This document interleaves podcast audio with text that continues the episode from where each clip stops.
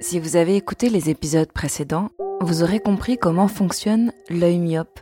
Inutile donc de vous répéter que dans cet œil, plus long que la moyenne, l'image vue va se former non pas pile poil sur la rétine, mais devant, d'où l'effet flou.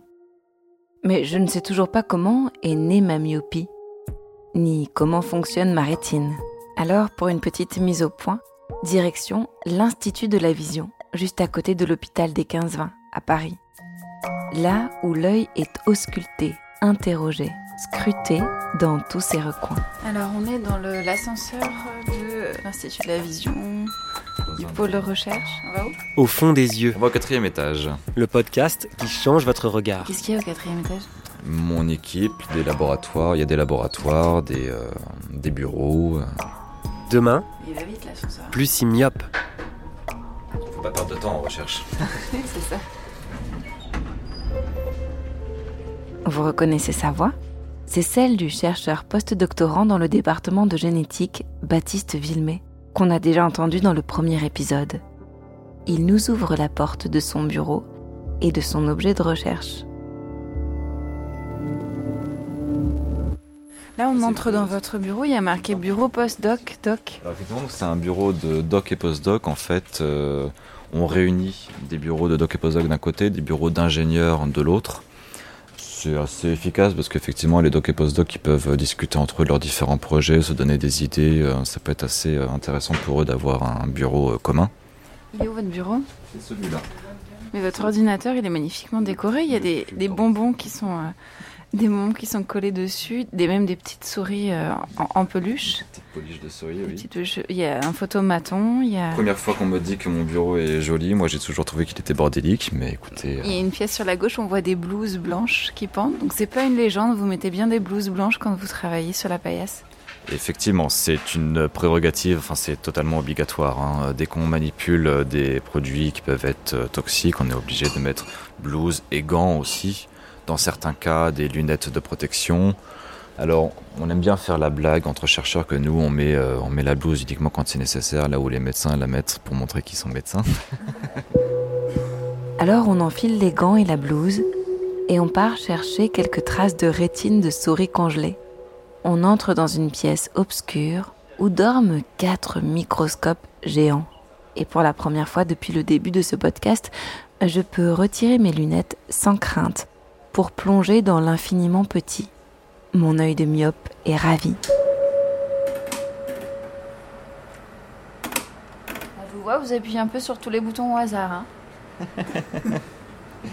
Effectivement, ça fait vraiment très longtemps que je ne l'ai pas utilisé celui-là.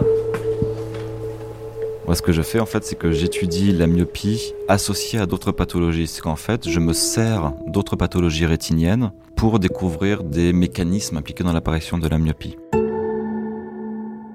Pour vous la faire simple, on a remarqué que dans de nombreuses pathologies, telles que, je vais vous donner des romos, mais la cécité nocturne congénitale stationnaire ou la rétinite, la rétinopathie pigmentaire, beaucoup de patients de ces pathologies développent aussi une forte myopie. Et ce que j'essaye de savoir, c'est qu'est-ce qui fait que ces patients développent aussi une myopie. Voilà. Ah, ça y est. Ça marche mieux tout de suite, hein Ah ouais. Très bien. Je vais prendre l'exemple très simple de la cécité nocturne congénitale stationnaire. C'est une maladie en fait purement génétique, en l'occurrence, qui va mener à une euh, perte quasi complète de euh, l'acuité visuelle en basse luminosité, c'est-à-dire le soir dans la rue ou dans une pièce faiblement éclairée. Tous ces patients-là sont très myopes. Je vous avais expliqué que pour être capable de renseigner l'œil sur son état de croissance, c'est-à-dire quand est-ce qu'il faut arrêter de croître, la rétine nécessite une information lumineuse précise et claire. Chez les patients atteints de cécité nocturne congénitale stationnaire, cette rétine a une voie cellulaire qui est altérée. Et en fait, vu que la rétine n'est plus capable de capter certaines intensités lumineuses, elle n'est plus capable d'envoyer les bons messages au tissu environnant, et donc l'œil continue de grandir. Mais ça, on le sait grâce à euh, l'étude de la cécité nocturne congénitale stationnaire. Je regarde une tranche de rétine. Non, une tranche de rétine de souris. C'est ça Donc c'est de l'ordre de- du cheveu, quoi. L'épaisseur, c'est plutôt, on est plutôt sur du 200 microns, je crois, quelque chose comme ça. Donc effectivement, c'est ouais, un cheveu, effectivement, on pouvait, on pouvait dire ça. Alors je vois dans le microscope à la lumière bleue comme une sorte de mer. C'est quoi ce grand trou noir au milieu Un trou noir au milieu, entre les différents petits points bleus que vous voyez. Alors les points bleus, ce sont des noyaux de cellules, en fait. Le trou noir au milieu, c'est là où il y avait à la base le cristallin. Moi, j'ai retiré le cristallin pour ne garder que la rétine. Petite précision, parce qu'on en parle depuis le début sans la définir. La rétine, dans l'œil, à ne pas confondre avec la pupille. C'est la partie située au fond de l'œil et qui forme une membrane. C'est donc sur la rétine que l'image, créée par le système du cristallin, se forme. Elle est tapissée de photorécepteurs, lesquels transmettent l'information lumineuse au nerf optique et donc au cerveau, qui transforme ces informations en images. La rétine est organisée en couches, un peu comme le cortex cérébral. Elle est organisée en couches et chaque couche va posséder certains types de neurones qui vont avoir une fonction particulière. La partie la plus extérieure, par exemple, est constituée des photorécepteurs. Les photorécepteurs vont recevoir le photon lumineux et ils vont ensuite l'envoyer aux différentes cellules en dessous, donc les neurones, ce qu'on appelle les neurones bipolaires, puis les neurones ganglionnaires qui eux vont s'occuper de renvoyer le signal vers le cerveau. Attendez, dans l'œil, il y a des neurones. Oui. Le photorécepteur, c'est un neurone très particulier qui ont la capacité de recevoir, de s'exciter, ce qu'on appelle s'exciter en fait, en présence de lumière. C'est-à-dire que lorsqu'ils reçoivent de la lumière, ils envoient des influx électriques vers d'autres neurones pour dire ok, je reçois de la lumière. basiquement, c'est ça.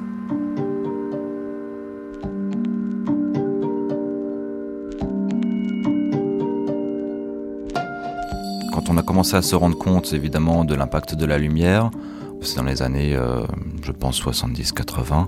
Mais ensuite, on a commencé à décortiquer justement la lumière, les différentes longueurs d'onde, les différentes couleurs de lumière qui sont les plus critiques pour la myopie.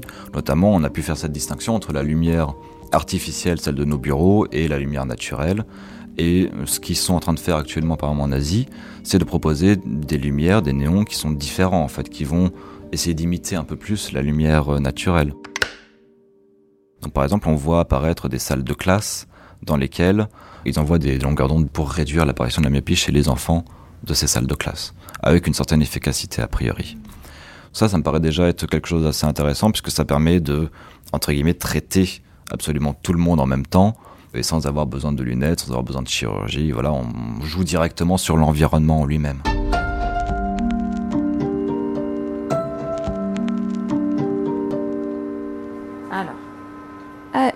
Qu'est-ce qu'on voit Ah oui, c'est beau, dis donc. Donc là, c'est un marqueur, alors c'est le marqueur d'ailleurs, j'ai même pas regardé, c'est DUSP4. Bon. Ah bah c'est ce que vous étudiez. Le DUSP4, ce sont tous les petits points plus faibles que vous voyez en haut qui constituent une couche aussi. Et là, je vois uniquement les neurones qui expriment la protéine DUSP4. Donc ça veut dire quoi sur euh, cette souris SPE4 Mais en gros, l'intérêt, c'est de euh, nous de, bah, de caractériser en fait, de savoir où est exprimé du SPO4, est, en sachant quel neurone exprime du SPO4, on peut déjà un peu plus avoir idée de à quoi il sert dans la rétine. Et si on sait à quoi il sert, on peut savoir quel est son impact sur la myopie, typiquement. C'est un jeu de chasse au trésor en fait. Hein. au fur et à mesure euh, qu'on obtient des, petites informations, on peut commencer à émettre des hypothèses sur la suite de la pathologie. Pour ce qui est de la génétique, il y a de plus en plus euh, d'études qu'on appelle des études d'association. On associe certains variants de gènes avec l'apparition, l'aggravation de la myopie. En découvrant les variants dans les gènes, on sait à quoi servent ces gènes dans les cellules, quelles voies cellulaires sont impliquées, donc on peut savoir quoi viser pour traiter la myopie. Si on sait que c'est telle voie cellulaire qui est impliquée, on pourra potentiellement plus tard proposer une molécule qui permet de, de réparer cette voie. Euh, un médicament, une thérapie génique dans les cas, j'imagine, dans les cas génétiques les plus graves, ce genre de choses. Mais pour ça, il faut connaître les mécanismes cellulaires impliqués. donc, quand on sait que voilà, tel gène est impliqué dans la croissance de l'œil, eh ben, on sait qu'on peut aller entre guillemets taper dessus pour réduire euh, la croissance de l'œil, par exemple.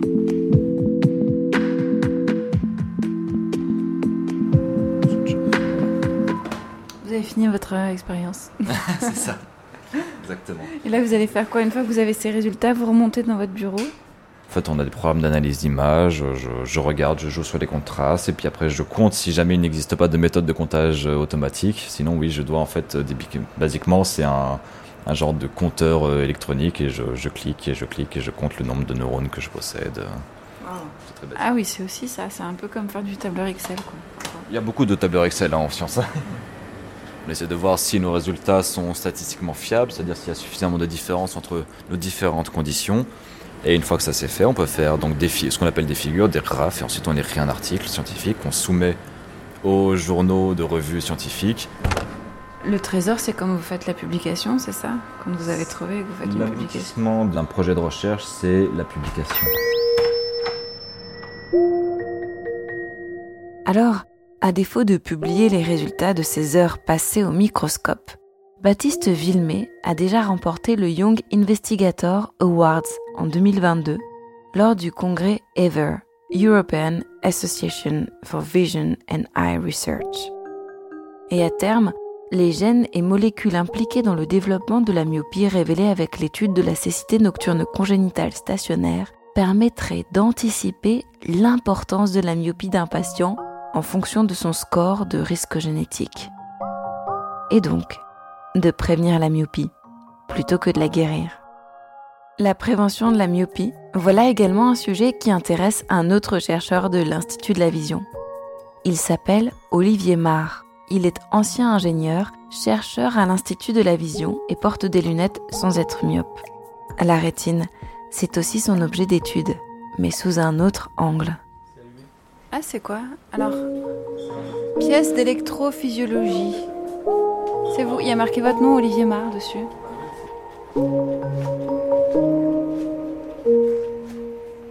Quand vous prenez un appareil photo, il y a une optique, et au fond, il y a un capteur, hein, les capteurs qu'on appelle CCD, avec un certain nombre de pixels qui vont euh, ensuite euh, bah, euh, faire la photo que vous allez pouvoir voir. Ben, L'œil humain, c'est pareil, on a, un- on a de l'optique hein, au, au début, et au fond, on a un capteur avec un certain nombre de pixels qu'on appelle les photorécepteurs. Essentiellement, c'est ça notre rétine. La différence avec, euh, avec euh, l'appareil photo, c'est que avant d'envoyer au, au cerveau, eh ben, la rétine, elle, déjà, elle préanalyse plein de choses. Elle essaie de comprendre un petit peu ce qu'il y a dans la scène visuelle avant même de l'envoyer au cerveau. Et euh, on essaye encore aujourd'hui de comprendre comment est-ce qu'elle analyse une scène visuelle. Donc Une là- scène visuelle. Oui, c'est-à-dire je- bah, ce que vous recevez tous les jours au travers de vos yeux et qui arrive jusqu'à la rétine, c'est voilà, des scènes visuelles avec des choses qui bougent, des, des choses complexes. Donc euh, comment est-ce que la rétine, elle analyse ça et quelle information elle envoie au cerveau C'est quelque chose qu'on sait aujourd'hui encore qu'on ne sait pas. En fait, au départ, pour la petite histoire, moi, cette idée de comprendre comment est-ce que la, rétine, elle était capable d'analyser la scène visuelle et de la transformer en, information qui était envoyée au cerveau, ça m'intéressait juste d'un point de vue purement fondamental, en fait. Parce que finalement, c'est assez marrant qu'un petit bout de, tissu humain biologique puisse faire autant de calculs euh, en quelques millimètres carrés. Donc moi qui suis ingénieur à la base, c'est ça qui m'intéressait. Et puis un jour, euh, il y a des gens qui sont venus me voir en disant mais en fait, comment est-ce que la, rétine elle fait quand l'image elle est floue? Et je leur dit bah, c'est une bonne question, en fait on sait pas. Donc euh, bah, en fait c'est là que je me suis rendu compte que euh, ce truc-là super fondamental avait une application sur un truc qui va devenir la cause de cécité numéro 1 dans le monde, qui est la myopie. Et c'est là tout l'enjeu. 50% de la population sera myope, et notamment les enfants. Alors la recherche a tout à comprendre de cet œil un peu bizarre et surtout des liens avec le cerveau. Car oui, vous l'aurez compris, ce n'est pas l'œil qui voit, mais le cerveau. Et même 80% des informations traitées par le cerveau proviennent de l'œil. Ce qu'on fait, c'est qu'on travaille sur la, la rétine de- d'animaux, comme la souris notamment. Notre but, c'est de l'enregistrer. D'enregistrer la rétine. Donc, comment on fait? Donc on extrait la rétine, on va la poser sur un tableau d'électrode. Euh, on va la poser sur un tableau d'électrode, c'est un petit carré. On va mettre ensuite ici dans cette machine. C'est co- c'est comme un microscope, c'est quoi ça? Ça c'est un microscope. Donc l'idée c'est que quand une cellule ganglionnaire elle émet un- ce qu'on appelle un potentiel d'action, c'est des petites impulsions Mhm. qui sont envoyées au Parce que cerveau. tout ça, c'est des signaux électriques en fait qu'on Oui. voit la, la- la rétine. euh. Tout à fait, la rétine elle transforme la lumière en signaux électriques. Mhm. Donc, euh, et à la fin, les cellules ganglionnaires, euh, pour envoyer l'information au cerveau, elles, en- elles envoient des impulsions nerveuses. Et ces, ces impulsions nerveuses, elles vont voyager de- selon le, le nerf optique, rentrer dans le cerveau et envoyer l'information au cerveau.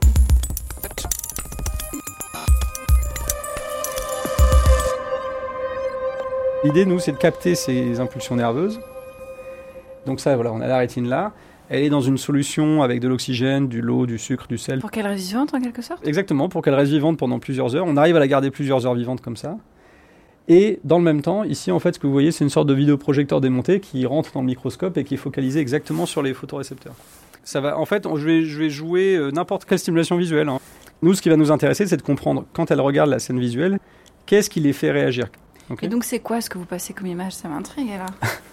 Alors, bah, par exemple, euh, ce qu'on s'est intéressé à faire pour le projet de la myopie, c'est de prendre des images, euh, disons, des images, disons, naturelles pour une souris, a priori. Et en fait, ce qu'on s'est amusé à faire, c'est que là, en fait, on a extrait la rétine, il n'y a plus le, le système optique de l'œil. Donc, en fait, on a reconstitué comment l'optique de l'œil, elle allait changer ce qui allait arriver jusqu'à la Mhm. rétine. Donc, on fait un truc un peu hybride où euh, on y prend une image et on la transforme pour reproduire la transformation qui est faite par l'optique de l'œil. Donc l'image elle est déjà transformée quand Voilà. vous la projetez. Et ensuite, elle arrive sur la rétine et la rétine, elle répond à ça. Et ensuite, on essaie de comprendre la relation entre ce que nous on a mis et la manière dont ça répond. Là si j'enlève mes lunettes. Oui. Ok, je vous vois flou. Oui. Qu'est-ce qui se passe en vrai Euh, Dans la Enfin, rétine? Bah ouais. Bah, bonne question. Comment est-ce que les neurones qui sont dans la rétine, les cellules ganglionnaires dont je vous parlais tout à l'heure, par exemple, est-ce qu'ils répondent différemment? Selon qu'on est flou ou net, euh, qu'est-ce que ça change pour eux? On sait une chose, c'est que en dehors de toutes les choses qu'elle fait, la rétine, elle est aussi capable de savoir si une image elle est focalisée devant elle ou derrière elle. Et ça, on le sait parce qu'il y a plein d'e- d'expériences qui ont montré que, par exemple, sur un animal, si on, met- on lui fait porter les lunettes qui vont faire en sorte que l'image elle va être focalisée devant la rétine, eh bien, euh, sur un animal jeune, ça va ralentir la croissance de l'œil. Et inversement, si on le, le met derrière, si on met le, le plan focal derrière, eh bien, au contraire, ça va accélérer la croissance de l'œil. Ça, c'est hyper important parce que la, la myopie, c'est un excès de croissance de l'œil.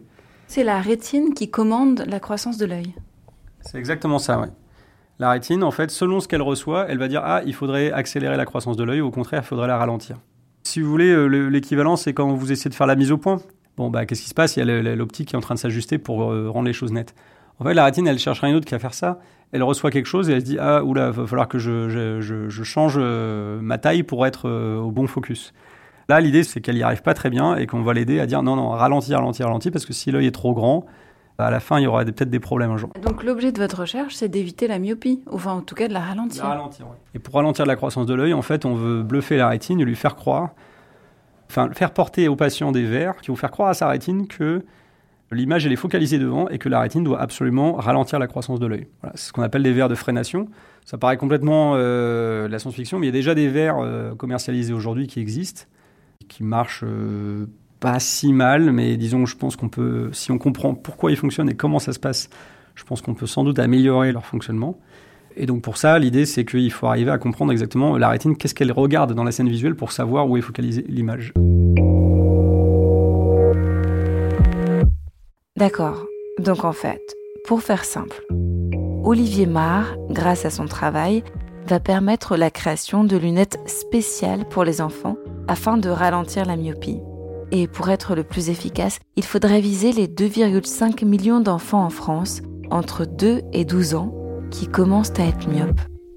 L'espoir, c'est que on détecte la myopie, on, déjà on essaie de la détecter euh, relativement précocement. hein. Le truc le moins cher, un examen de vue, euh, ça marche déjà très bien. Et donc l'idée, c'est de lui donner des lunettes, mais sauf que ces lunettes, en fait, au centre de la lunette, là où la partie qui nous sert vraiment à voir, elles vont être normales, c'est des lunettes normales. Et en périphérie, elles vont avoir un peu des, des petits systèmes, des petites lentilles, des choses comme ça, qui vont un peu transformer l'image, mais sans que le- l'enfant s'en rende compte, et qui vont dire à sa rétine, appuie sur le frein, ralentis la croissance de l'œil.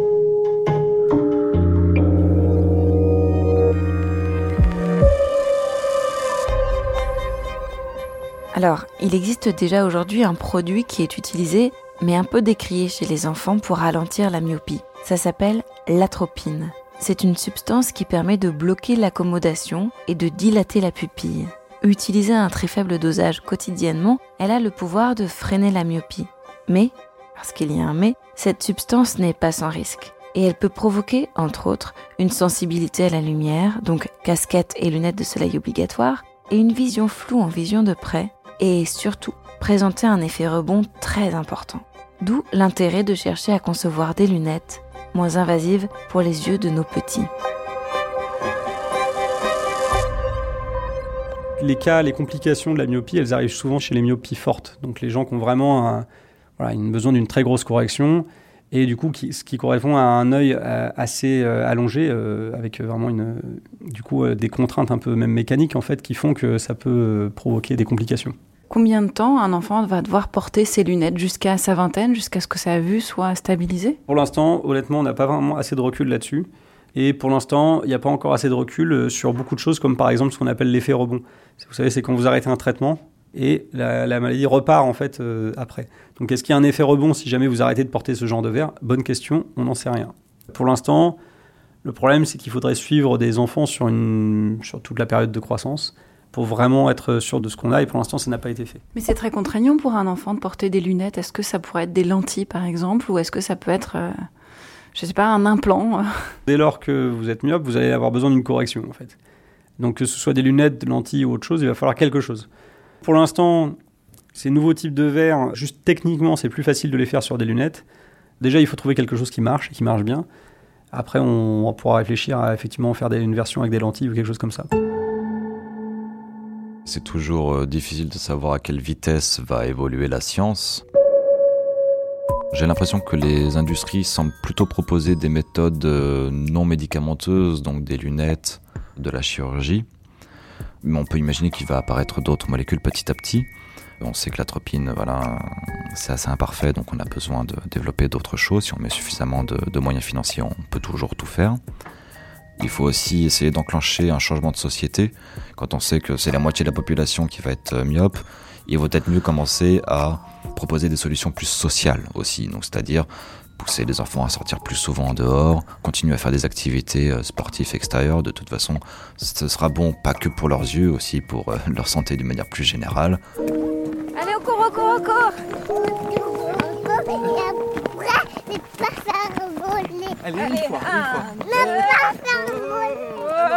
Depuis qu'elle est petite, ma fille Awa passe plus de temps dehors que dedans, à courir, à jouer,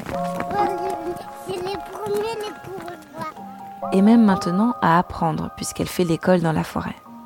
Alors, en écoutant Baptiste Villemé conclure cette série de podcasts sur la myopie, je me dis que c'est déjà ça de prix, toute cette lumière naturelle pour permettre de retarder l'apparition de sa myopie. Tu portes bien, hein? C'est l'enregistreur. Si jamais elle devait être myope autant que moi, Eh oui, puis c'est mon outil de travail. Il y a un autre sens que je l'invite à développer depuis toute petite et qui m'a sans doute amenée à faire ce métier de myope qu'est la radio, Si tu réappuies dessus, ça va s'arrêter. l'audition, ou comment voir le monde avec les oreilles. Ouais. Et ça, c'est drôlement pratique parce qu'au moins, là, je n'ai pas besoin de lunettes. Quand j'ai commencé à faire ce podcast, la plupart de mes connaissances ont été surprises de savoir que j'étais myope, surtout à ce point. Et c'est vrai que j'aimais la cacher, ma myopie, avec mes lentilles, et je ne réservais mes lunettes que quand j'étais chez moi ou en petit comité, intime. Alors aujourd'hui, grâce à ce podcast, la myope réservée que j'étais, toujours à poser des questions, a enfin pris la parole à la première personne. Et ça, ce n'était pas gagné. Allez, je vous quitte. J'ai rendez-vous chez mon opticien pour essayer une nouvelle monture de lunettes. Bien visible, ronde, et pourquoi pas bleue. Dans cet épisode, vous venez d'entendre les chercheurs Olivier Marr et Baptiste Villemé. Merci à eux de nous avoir accordé de leur temps. C'était Au fond des yeux, une enquête sonore originale de l'hôpital des 15-20, l'Institut de la Vision et l'IHU Foresight pour la Vision. Elle est produite par le studio Ose. Reportage Léa Minot. Réalisation Guillaume Giraud. Production Lorraine Pagès.